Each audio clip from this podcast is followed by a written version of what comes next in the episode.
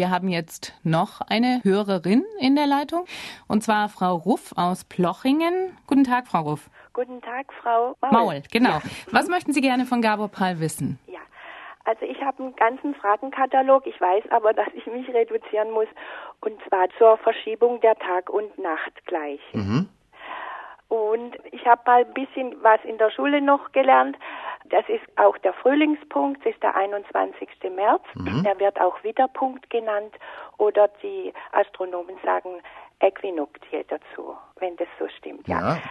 Und jetzt die Frage, hat sich dieser Frühlingspunkt verschoben oder nicht?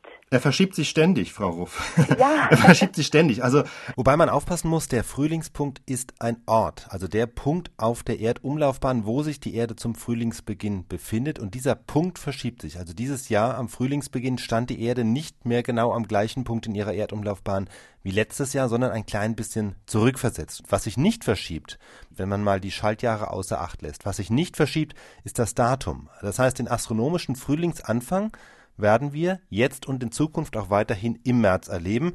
Aber was sich verschiebt, ist eben der Punkt, wo sich die Erde an diesem Datum befindet.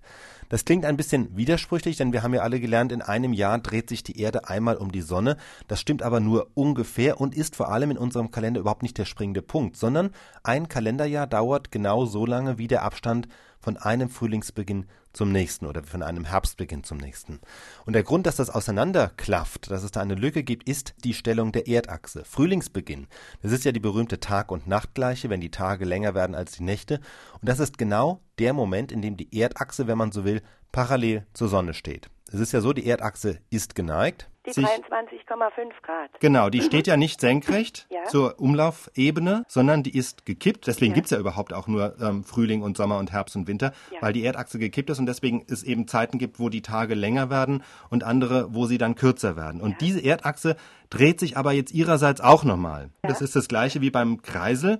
Wenn man einen Kreisel auf die Tischplatte stellt, aber das etwas schief macht, dann dreht sich ja nicht nur der Kreisel selber, sondern diese Achse, die rotiert dann auch nochmal so. Und diese Präzessionsbewegung der Erdachse, die braucht eine Zeit, die braucht 26.000 Jahre fast. Ja. Das ist das sogenannte platonische Jahr. In knapp 26.000 Jahren macht die Erdachse und mit ihr natürlich die ganze Erde so eine Art Kreiselbewegung. Das macht jedes Jahr ein kleines bisschen nur aus, aber deshalb ist auch der Punkt, wo die Achse parallel zur Sonne steht, also Frühlingsanfang, ein kleines bisschen verschoben kann man ausrechnen, das macht im Jahr 20 Minuten aus. Das heißt, die Zeitspanne von Frühlingsanfang zu Frühlingsanfang dauert 20 Minuten kürzer als eine vollständige Umkreisung der Erde um die Sonne.